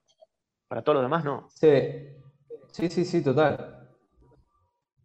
Hoy yo creo que ya esos que, esos que quieren cambiar el mundo que antes existían y que lo cambiaban bien, ya no existen. Ahora son todos fanáticos. Porque ponele, la época de los negros en Estados Unidos. ¿Te acordás que no lo dejaban subir a los bondis? Lo que pasó con esa mujer que no me acuerdo el nombre, que cambió todo, protestas, blu, blu, blu. ¿Entendés? Esos cambiaban las cosas para bien. Ahora es cambiar el detalle pelotudo que no tiene sentido. Ahora no puedes decir, che, eh, comí mucho y estoy gordo. Rosa Parks. Rosa, Parks. Parks se llama. Rosa Parks. Sí, una mina que dijo, yo no me bajo una mierda. Yo no te doy el asiento. Claro, de, acá el asiento, pero todo le dijo. no así, pero. ¿Me entendés? Eso es importante. Eso cambia el mundo. Y tampoco con, con, un fanatismo, solamente porque yo no tengo por qué bajar en el bondi, porque soy una persona como vos. Esa es la idea. Somos todos iguales. Desde ahí hay que partir. Pero cuando, pero cuando se parte ahora con querer hacer pelear al hombre y a la mujer, no se está partiendo de que somos todos iguales. Porque si nos diéramos cuenta que somos todos iguales, nos peleamos menos. Sí, lo que pasa es que, bueno, yo, creo que es un, Primero, me gustó mucho lo que dijiste porque yo creo que es así, digamos. La gente que. No nos vamos a poner como conspiranoides, pero yo, para mí esto es así, es súper claro. Hay gente que está de alguna manera en el poder y hay gente que no está en el poder. Para mí la división es esa. Los que están en el poder, lo que quieren es mantenerse ellos, por decirlo de alguna manera, y que no haya un cambio, el, cambio que necesitamos o el cambio que conviene. Entonces, ¿qué es lo que hacen? Dividen a la gente, para que la gente, en vez de atacar de alguna manera a los que tienen el poder, decir, che, nosotros no tenemos el poder, vamos por el poder porque estos son unos hijos de puta, ¿me entendés? Entonces hacen, no, vos sos de Boca, no, vos sos de River. Exacto, sí, así de fácil. sos hombre, vos sos mujer, no, vos sos peronista. Bueno, e, esa gente tiene el cerebro quemado, pero no, no, no, podía no meter mi comentario. Eh, lo hago con igual, pero. Eh, ¿Me entendés? Entonces, como te tienen a vos enfocándote contra el enemigo incorrecto. En realidad, el, enemigo al que hay que atacar, por decirlo de una manera, es al corrupto y es al psicópata y es el asesino y es al narcotraficante. nosotros deberíamos unirnos contra, ese, contra ese tipo de gente y si vamos a limpiar a alguien, limpiemos a ellos. ¿Entendés? Pero bueno, sí. tampoco. Sí, siempre el problema es quien te incita a odiar a otro. Vos decís que él viene con que, ay, sí, tenemos que odiar, ponerle a las mujeres o a las mujeres al hombre. El problema es el que te está incitando que odies a otro. Ese es el tipo que, a ese, ese es el problema. Ese es al que le conviene que vos te pelees. ¿Me entendés? A ese le conviene. Y sí, obvio, es divide y reinarás, eso lo sabemos hace mil años y sigue pasando. Por supuesto, hacerlos pelear a los de abajo. El tema es que hay mucha gente, El tema es que hay mucha gente que, por ejemplo, no se da cuenta. Porque todas estas chicas, suponete, que, que ahora tienen, suponete, no sé, 19 años, y hace 6 años que le vienen taladrando la cabeza con no, que el patriarcado, que la sociedad es opresora, la sociedad está en contra de las mujeres, los hombres son malos, los hombres te violan, los hombres ganan más que vos, eh, bla, bla, bla, bla, bla. Y la piba crece escuchando eso, lo cree, lo compra, no investiga, no descubre, no, no ve datos, no ve estadísticas, y entonces ahora cree eso, entonces sale desde ese lugar. Pero no es que tenga maldad, la piba al que engañaron. Y probablemente la mina que la engañó a ella también fue engañada por otro que escribió un libro totalmente anticientífico que dice, no, hay un techo de cristal que hace que las mujeres no sé qué, y porque a mí se me canta el culo y esto es así, y no, y si vos pensás distinto, ¿me entendés? Vos me estás oprimiendo y vos sos un no sé qué, ¿Me entendés? En, vez de, qué sé yo, bueno, a ver, estudiemos, veamos los datos, a ver dónde está este techo de cristal que vos decís. Veamos las razones. Por eso me gusta mucho Jordan Peterson. Es muy, es muy lógico, muy sensato Jordan Peterson. Bueno, Potele, lo que pasa es que ahora a, los jóvenes y a las chicas jóvenes ya no le educan los padres, le educan los medios, las, educa Instagram. ¿Me entendés? Antes, ahora, antes le educaba el padre, o la madre. Ahora lo educa Instagram. Entonces, primero aprenden Instagram y después cuando viene el padre y dice, che, no es así, no, no. Ellos creen saber más que sus padres. Entonces no lo escuchan al padre. Y siguen escuchando lo que les dice toda esta gente. Y también, cuando, cuando vos sos chico, ¿viste? estás buscando tu identidad. Porque es como que, y a esa edad estás buscando una causa, ¿me entendés? Decir, yo estoy parado. Entonces es fácil venderte algo, porque lo compras instantáneamente, porque es lo mismo que es lo mismo que un balde. Si yo agarro un balde y lo lleno de agua, no le puedo poner más agua porque ya está lleno. En cambio, si un balde está vacío, le puedo poner agua. ¿A qué voy? Cuando, sos tan chico, sabes tan poco que hay tanto lugar vacío acá para ocupar, porque no hay cosas que hayas metido. Porque también tu cerebro tiene, un, tiene una capacidad de albergar cosas. Entonces, cualquier cosa que te metan acá te llena.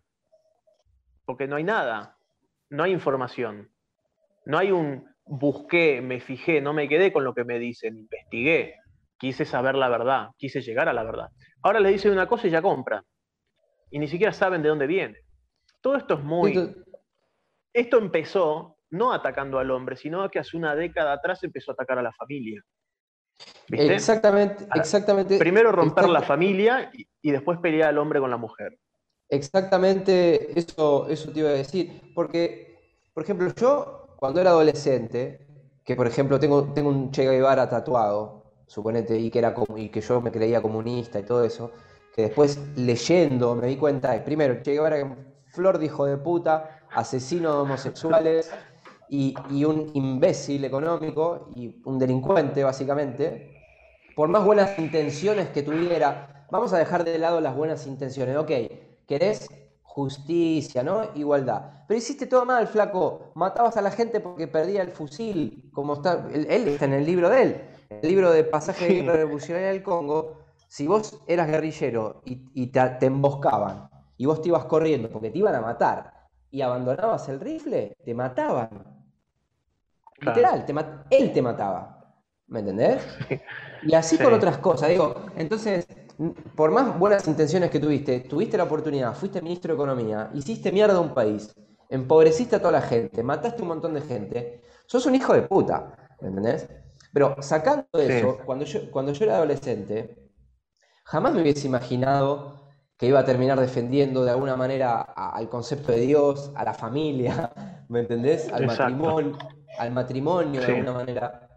Y, si te lo pones a pensar, parece como una teoría conspiranoia. No, quieren derribar la familia porque te quieren educar a vos para que no le hagas caso a tus padres, porque te quieren lavar la cabeza. Quieren hacer pelear a los hombres y a las mujeres porque quieren controlar, quieren eliminar el concepto de individuo. Eso es lo que en realidad quieren. Como en China, por ejemplo, si allá tienen que matar a 10.000 para que, no sé, la nación no sufra, lo hacen y no hay problema. Porque es más importante el, colectivo que un individuo. En Occidente, gracias a Dios, por ahora no es así. Lo más importante es el individuo. Por ahora. Por ahora. Eh, en, teoría, digamos. Porque por atrás es todo al revés. Pero sí, siempre hay intereses, ¿viste? Uno dice teorías conspirativas, porque así te dicen, pero siempre hay intereses por ahí en que algo suceda. Cuando algo empieza, ¿viste? Cuando empezás a ver algo muy fuerte y muy fuerte y que se repite, que se repite, decís, acá hay un plan. Acá hay un plan de alguien por detrás. Mm. ¿Entendés? Además es un plan perfecto. Siempre es el que vos no te esperás. Porque si vos esperás que, vos decís que hay gente que controla el mundo, ponele, y que quiere hacer un cambio, vos no te esperás que vengan y te hagan pelear y que hagan creer a las mujeres que el hombre es un violador, ¿me entendés? No te la esperabas mm. esa. Cuando llega, decís, vos la mierda, crees que ocurrió solo, pero ¿por qué ocurrió solo y de repente, de un momento a otro? Hace, 100, hace 20 años, yo no digo que, viste, ahora se habla más, ponele de, ahora es como se expone más el abuso, eso me parece perfecto. Hace 20 años capaz hasta la gente creía que un abuso había que esconderlo. Es verdad que nos cambió un poco la perspectiva y que hacía falta. ¿Viste? Porque antes vos también pensabas, hace 20 años pensábamos distinto, veías a la mina trapeando y pensabas que era normal porque así te, educaron. Ahora vos decís, no, trapea cualquiera, loco, somos iguales. Eso está bueno. Esa parte está buena. De, última, vamos, seamos está, iguales todos. Está, bueno que está bueno que todos podamos trapear. Trapiemos. Trapiemos, no tiene nada de malo. No es de un sexo. ¿Entendés? Pero que seamos todos iguales y que gane el mejor. Sí, Ahí me parece que está bien. Sí. Para trapear no hay sexo. No hay sexo para trapear. Yo trapeo, ¿eh? Ojo. No, yo también. Yo en mi casa, que vivo solo, me gusta mantenerlo limpio y bueno, eso. Sí. esas cosas también que hayan cambiado. Así como cuando Sarah Park se llamaba que no se bajó del bondi, eso también está bien. sí. Esas cosas están bien que cambian. Porque era la que faltaba, porque primero era la opresión contra, ponerle guerra mundial a los judíos. ¿Me entendés? Los judíos los exterminaban y después tuvimos que entender todos que no hay por qué perseguirlo. Entonces basta de la persecución. Después pasó con los negros, en Estados Unidos más que nada, que no dejaban subir al bondi, que tenían que ir a un baño distinto, iban a la calle y había el baño para blanco, baño para negro. ¿entendés? Eso también estaba mal. Gracias a todo eso que pasó nos dimos cuenta que estaba mal. Ahora también lo mismo con las mujeres, que, las minas ganen menos, o que ponele que, que, se, que se tome a hombres y no mujeres por tal cosa. Eso está mal. Pero volvamos a lo mismo. Somos todos iguales, arranquemos todos en el mismo lugar sí. y gane el mejor. Sí, igual hay que tener cuidado con eso porque, por ejemplo, necesitaríamos dos horas para profundizar, pero tampoco la creencia de que no es que la mujer gana menos de por sí, digamos, o, que, no sé, eh, Bueno, quedémonos con eso. No es que la mujer, no es que hay un trabajo, si supone te vas a pedir trabajo y si el trabajo me lo dan a mí, que soy hombre, me van a pagar 10, pero si se lo dan a la mujer, le van a pagar 9. Eso no, no, pasa, no ocurre. ¿Entendés? El tema es que con, con, ese estudio, cuando hicieron el cálculo, lo que hicieron fue, bueno, vamos a ver cuánto ganan los hombres, lo vamos a sumar y vamos a dividirlo por la cantidad de hombres. Eso nos va a dar un número, ¿no? El promedio. Y vamos a hacer lo mismo con las mujeres. Y ahí el número de los hombres era más alto que el de las mujeres, en promedio. Pero no se contempló, por ejemplo, bueno, eh, ¿harán más horas extra los hombres? ¿Harán trabajos más riesgosos? Por ejemplo, estar colgado en una antena parabólica a 50 metros. Porque por ahí ese tipo hay que pagarle 10 mil dólares para que lo haga. ¿Entendés? Bueno, ahí el, ahí el tema sería ponerle eh, sí tenemos que entender que el, que hace un trabajo más riesgoso, ponele gane más porque está arriesgando la vida. Y eso pasa en todos lados. El tipo que se sube a la torre eléctrica seguramente gana un buen billete, porque se la juega cada vez que sube. Claro. entonces el tema, sí, la diferencia salarial tiene que estar de acuerdo al esfuerzo, no al sexo. El esfuerzo. O el resultado. O el resultado. Ah, sí, ahí está bien. Que gane más el que más hace, por supuesto, está bien que sea lo que sea, que sea hombre, mujer, enano, alto, o blanco, negro, o, católico, judío. Ahí sí, me parece que, está bien. A mí, por ejemplo, a mí lo que me gustaría ver en las personas, y obviamente también en mí mismo y en todos, es como, o sea, primero, hablar de nivel de personas, o sea, me da lo mismo el sexo que tengas, por ejemplo. Entonces, sos hombre o sos mujer, a mí me da lo mismo.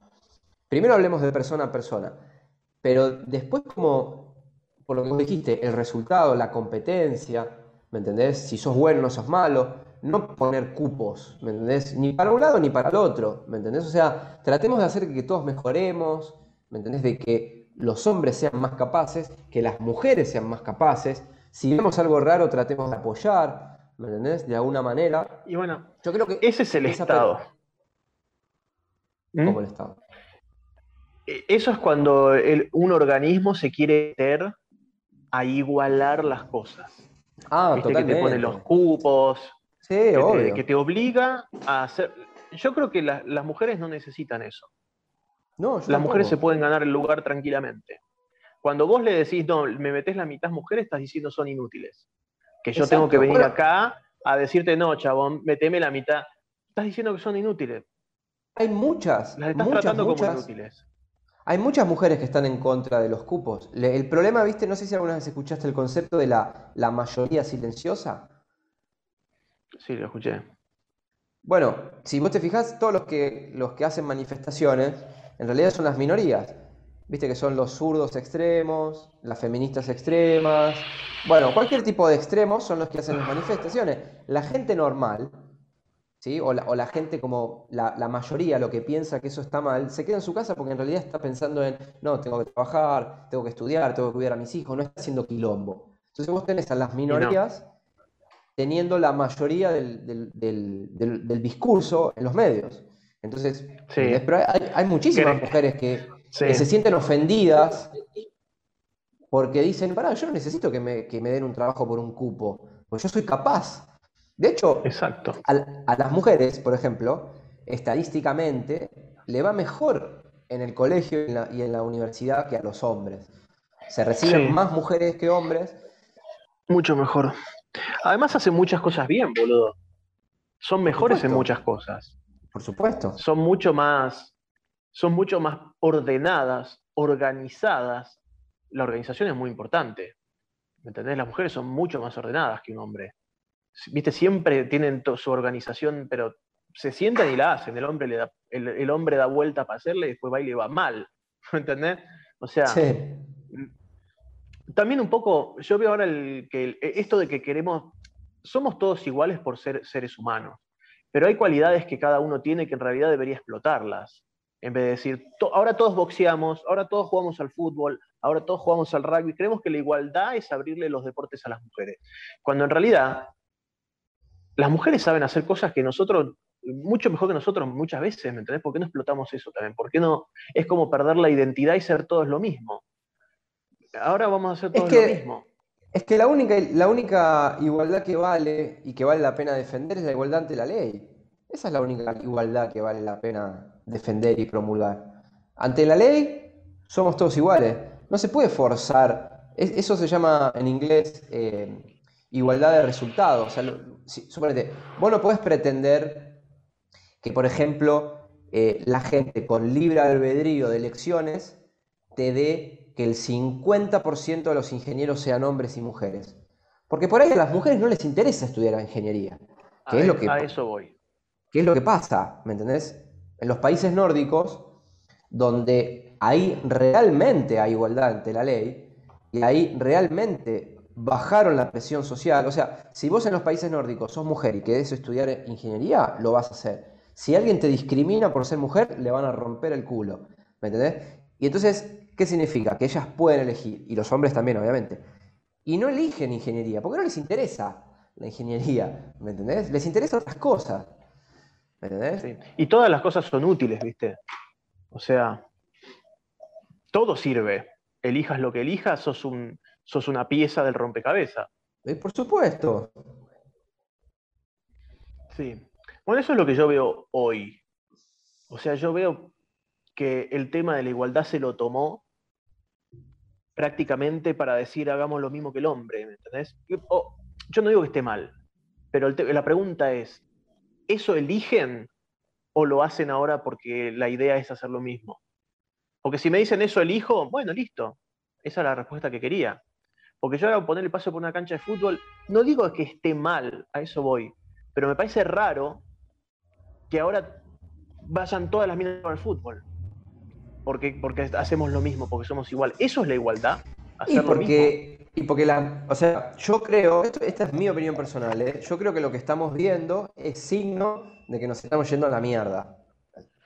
¿En qué sentido?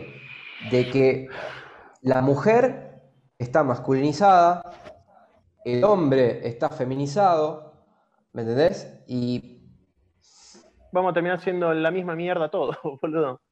Cuando ¿Me entendés? o cualidades buenas cada uno. Son, son signos claros de que algo está pasando ahí. No digo que esté mal ni que esté bien, es como dijiste vos, si, te, si verdaderamente te gusta el deporte, te gusta jugar al fútbol, bueno, jugá. Pero ¿por qué hace 30 años no había mujeres que, que naturalmente decían, yo quiero jugar al fútbol? Como ponerle que ahí te van a decir, pasa que antes nos cerraban la puerta. Pongámosle que es igual, que es verdad a lo que yo voy, ponerle una mina que vivió en el bosque toda la vida y la trajiste acá, digamos que es civilizada, vivió sola, la traes acá a la ciudad y le preguntas qué querés hacer, ¿su elección sería jugar al fútbol? Esa es la pregunta que yo me hago.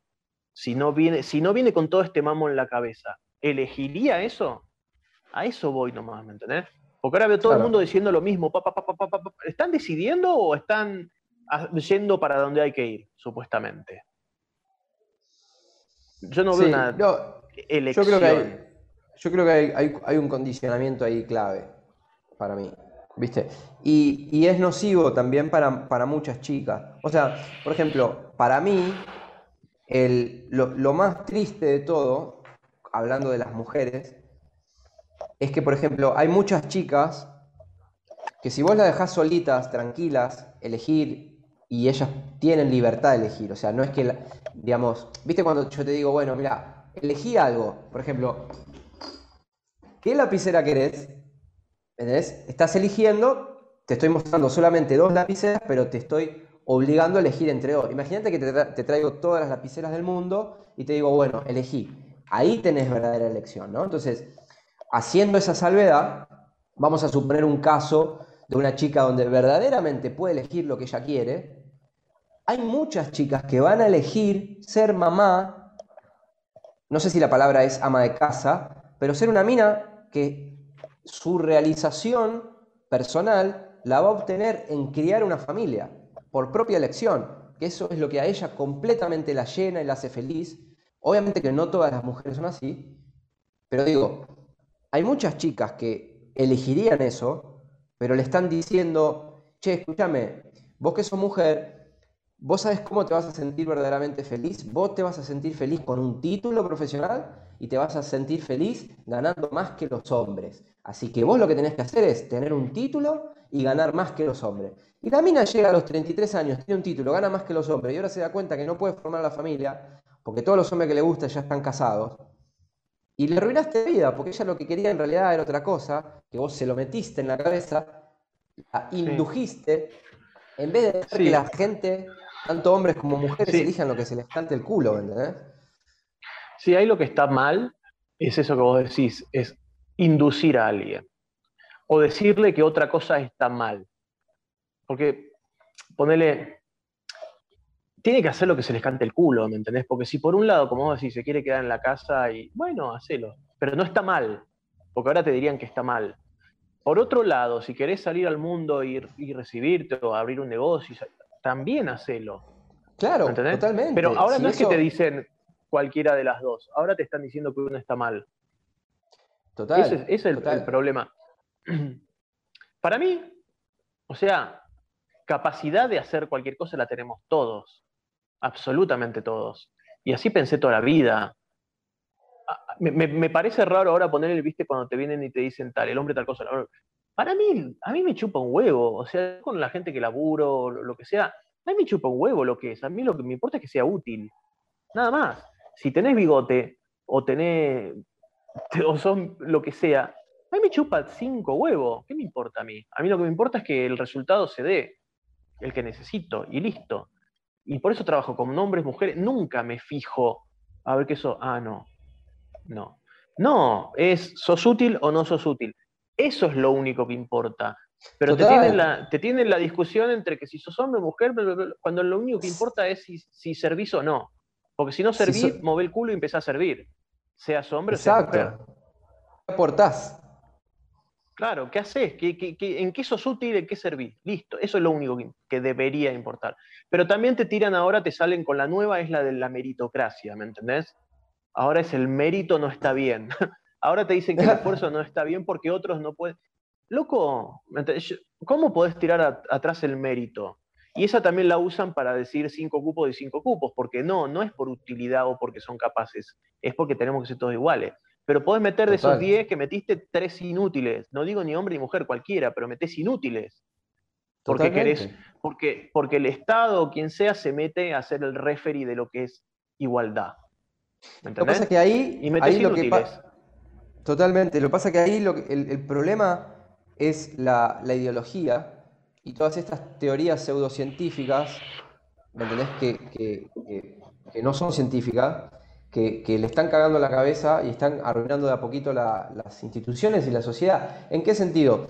Suponete, si a vos te tienen que operar del cerebro, ¿quién preferís que te opere? ¿Un médico, independientemente de su sexo, porque acá da lo mismo, puede ser hombre o puede ser mujer, que sea el mejor neurocirujano? ¿O querés que venga el director de la clínica y te diga, bueno, a usted le tocó eh, eh, Josecito, va a ser, o Josecita, va a ser su neurocirujano, no tiene mucha experiencia, pero bueno, le corresponde, tenemos que ser justos con Josecito y le tenemos que dar la oportunidad de, hacer una operación cerebral, así que usted eh, lo va a operar él porque, bueno, salió sorteado Josecito porque, por el cupo. ¿Entendés? No, flaco, yo quiero que me, quiero que me atienda el mejor neurocirujano, ¿qué me está diciendo? Y ese es el que tiene que ganar la, tiene que ganar plata, tiene que ganar muchísima plata. Para que y sí, porque se esmera en ser el mejor para que el mejor siga queriendo operar, cada vez le tienes que pagar más. ¿Me entendés? Sí, Es como, no sé, bueno, vos que sos argentino, Ese ejemplo es la justa. ¿Por qué Messi vale 150 millones de euros y Schiavi vale 2? ¿Me entendés? y simple.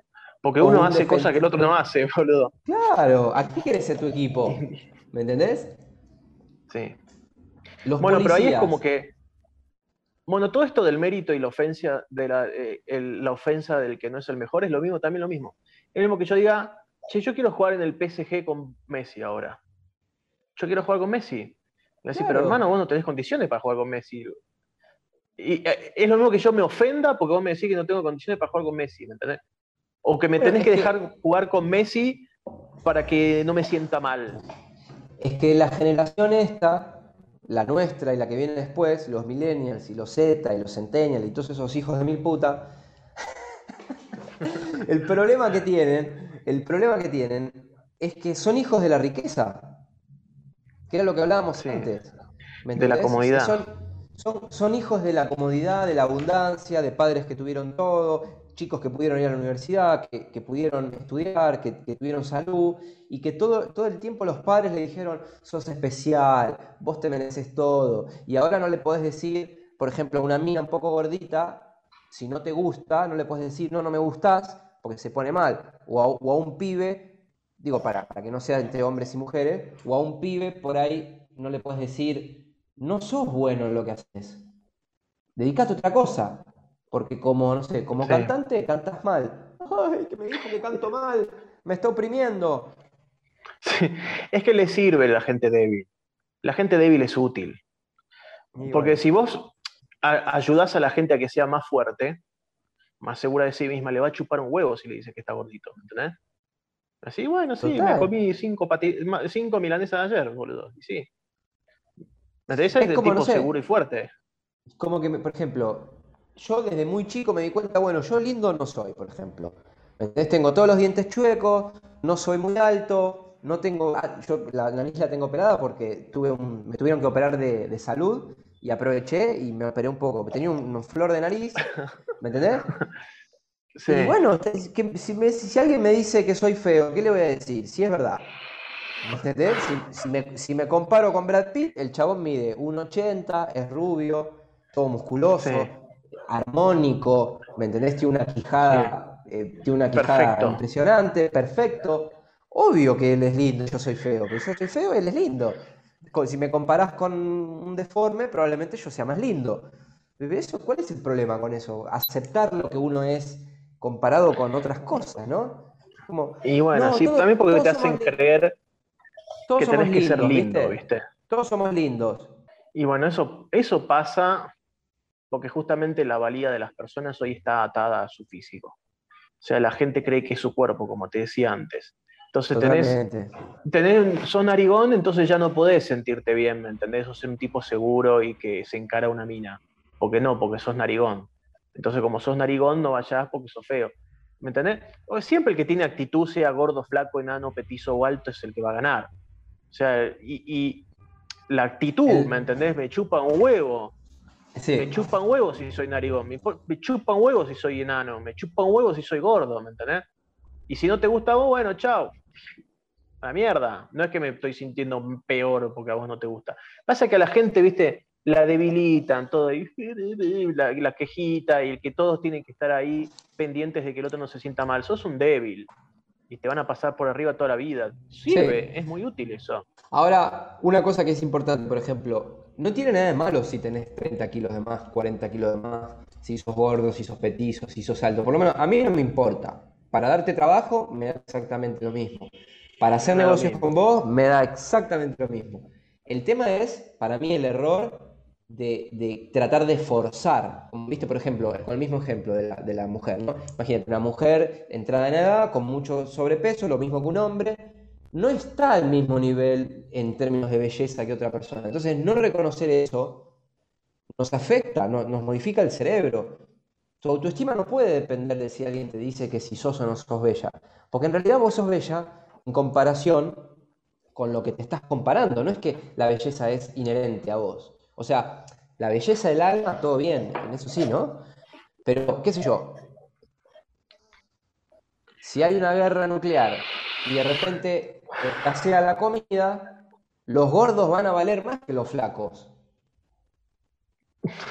en esas condiciones, en esas condiciones, por ejemplo, cuando, cuando, cuando creo que fue en el Renacimiento, viste que las modelos son gordas y los gordos y los, modelos también, era porque ser gordo en esa época, que había falta de comida, era, era una demostración de riqueza, porque si no eras, si no eras, de estatus, por eso la gente quería ser gordo. Hoy, por ejemplo, estatus es ser flaco, porque tenés que tener tiempo para comer bien, que sale caro, y tenés que tener tiempo para ejercitar, que también requiere tiempo.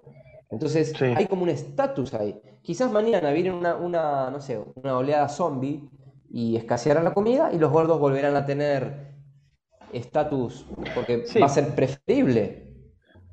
Cambia la percepción de todo. Lo que hoy estaba bien, mañana no está bien. Eso no significa... El, único problema debería ser, en realidad, es, es saludable o no, ¿me entendés? Total. O sea, eso es la el único tema. ¿Me entendés? Saludable o no, nada más. Total. Pasa que están estamos todos muy boludizados. Sí. También toda esta boludez, viste, de sentirte mal con vos, de que tenés que ser el Brad Pitt para sentirte bien, también te lleva a desenfocarte de tus objetivos. ¿Me entendés? Porque una persona enfocada, de última, si se ve al espejo y se ve gordo, dice, bueno, voy a empezar a comer menos y voy a salir a correr dos veces por semana. Y listo. ¿Me entendés? La persona enfocada está en sus metas y a la mierda. Todo lo demás es algo que, lo, que está ahí nomás, pero no es el foco de su atención. En cambio, te tienen, te tienen boludizado con estas boludeces, fíjate en todo esto que no es importante una mierda al final, y seguís siendo un boludo toda la vida. Seas gordo o flaco, sos un boludo. Eso es lo importante en realidad, no que sos gordo o flaco, que sos un boludo. Verdad. Es verdad. A mí me preocuparía más ser un boludo que ser gordo. porque gordo de última como menos y ejercito. Yo soy un pibe que no tiene drama en ponerse una meta y estar dos años haciendo abdominales, ¿me entendés? Es más, hasta me parece divertido tener una meta. Y de última, eso es algo que lo podés, que depende de vos. O sea, depende de vos también. Si vos supongo que sos un poco gordo, ¿no? Y, no te molesta, buenísimo. Si a vos te molesta, lo, bueno es que lo podés cambiar. Pero, por ejemplo, si ¿Cuántos gordos felices hay? Obvio. ¿Cuántos gordos felices hay, boludo? Que son 10 veces más felices que vos y yo. Pero lo que voy es, eso vos lo podés cambiar. Eh, eso está en tu control. Es algo, es un detalle menor. Pero, por ejemplo, si tenés bajo coeficiente intelectual, eso ya no lo podés cambiar. Si sos alto o bajo, eso tampoco lo puedes cambiar. Y si sos una mala persona, tampoco lo puedes cambiar. Yo, yo, por ejemplo, no lo entiendo. La gente por ahí le da mucha más importancia a lo que pueden cambiar, lo físico por ahí. ¿Entendés? Y no le da tanta importancia a otras cosas que no las puedes cambiar. Porque la inteligencia no la, puedes cambiar la gente está concentrada en la, en la aprobación del otro, ¿viste? Entonces tenés que ser lindo, musculoso, ropita, piola y todo para que los demás te miren y digan, oh, es el enfoque. Y también te lo enseñan en todos lados, que los demás te aprueben para que vos te apruebes después. Entonces vivís mirándote en un espejo equivocado, pensando siempre en todo lo que hagas y todo lo que sos, pensando si los demás les va a gustar o no. Porque cuando te des cuenta que en realidad te tiene que chupar un huevo lo que los demás piensen, ya no te va a molestar tanto tener una pancita cervecera. Si a vos no te importa, ¿me entendés? Capaz vos no te importa. Pero si la ves de lo que los demás te acepten o no, tenés que ponerte a hacer abdominales. Y también lo mismo, si vas a bajar de peso para que los demás te acepten, también es un boludo. Total. Porque después te vas a dar cuenta que no te dan bola lo mismo. No te dan bola igual. ¿Me entendés? Claro, les chupan huevo. La clave, para mí la clave ahí, Sí, decime. No, yo creo que la clave ahí está, eh, o sea, el error está en poner la fuente de validación en el exterior. ¿Me entendés? O sea, Que, que, la validación que vos tenés de vos mismo dependa de lo que otros digan o de lo que el exterior diga, que es algo que no puedes controlar, en vez de ponerla adentro, de sentirte bien por lo que vos podés controlar. Por ejemplo, me siento bien porque estoy leyendo estos libros que me van a hacer mejor, ta, ta, ta me siento bien conmigo mismo porque estoy haciendo esta meta. Ahí está la clave. La, clave de la felicidad, por lo menos lo que escuché, está precisamente en poner esa, fuente de validación, de sacarla de, lo externo y meterla en lo interno, que dependa de vos, no de lo que no podés cambiar, como, no, es que quiero que tal persona diga que le gusto, por ejemplo, qué sé yo, Sí, anda cagada, viste. Quiero que me acepte la chica popular de mi colegio, quiero que me acepte. Y sí. Bueno, desde chico lo aprendes eso, ¿viste? También en todos lados, ¿viste? En el mismo colegio. Vos tirás una, una y si no le pegaste la respuesta, te putean, te ponen un uno. ¿Entendés? aprendés a, a que tenés que ser aceptado por otro todo el tiempo, desde chico. Desde chiquito te tienen que aceptar lo que dijiste o lo que hiciste como válido o no válido. Entonces siempre después estás esperando que el otro te apruebe o no. Es una trampa. Sí. Cuando salís de esa trampa te das cuenta que no importa nada, ¿me entendés? De hombre, mujer, gordo, lindo, feo o flaco. No importa nada de eso. Podés ser el rey de Indonesia si querés, siendo como sea, boludo. ¿Cuántos también, cuántos feos, gordos, lo que sea, hoy la pasan bomba, viven la vida de, de, locos, boludo? Miles. Porque no están diciendo, soy, soy feo. ¿Cuántos feos hay llenos de plata, boludo? Los más ricos del mundo. Jeff Bezos es más feo que la mierda. ¿Vos te pensás que él llora porque es feo? Él se mira al espejo y dice, ay no, qué feo que soy. A él le chupa un huevo, ¿me entendés? Le chupa un huevo. Y, atrae mujeres, porque no es que la mujer también busca al, lindo, busca al tipo interesante. Y Jeff Bezos es un tipo muy interesante, por más que tenga una cara fea. ¿Me entendés? Total, total, total. Y bueno, es que es así, hay gente que va a ver a Jeff Bezos y va a decir, oh, yo veo un feo. Y hay gente que va a ver a Jeff Bezos y va a decir, yo, yo veo un tipo que me gustaría imitar. Total. Y, ahí está la diferencia también. Ahí está. Mucha gente se concentra en la pelotudez. Sí. Así que bueno, si, escucharon todo el episodio, que, se queden con la reflexión de, enfocarse en lo que pueden cambiar ellos, ¿no? De poner el foco en lo que uno puede cambiar. Y sí. Y, lo mismo también. Y cuál es el drama, boludo, si no sos Brad Pitt o no sos Angelina Jolie. ¿Por qué hay que serlo? Mm. Bárbaro. Si me hubiese tocado ser Brad Pitt, espectacular verme al espejo todas las veces y mirar esa cara, boludo. Bueno, no me tocó, ¿qué voy a hacer? ¿Qué voy a hacer, boludo? ¿Que me va a tirar un edificio porque no soy Brad Pitt? Déjate de joder. Obviamente hay que, admitir, hay que admitir que a Brad Pitt le tocaron todas, ¿no? A ese pibe le tocaron todas. Sí. Ese sí fue un afortunado. Bueno, pero por ejemplo, a ver, volviendo, viste, a lo de la meritocracia, yo creo que pibes lindos o más lindos que Brad, Pitt debe haber, de la misma época, nacidos en el mismo país que él, debe haber un montón.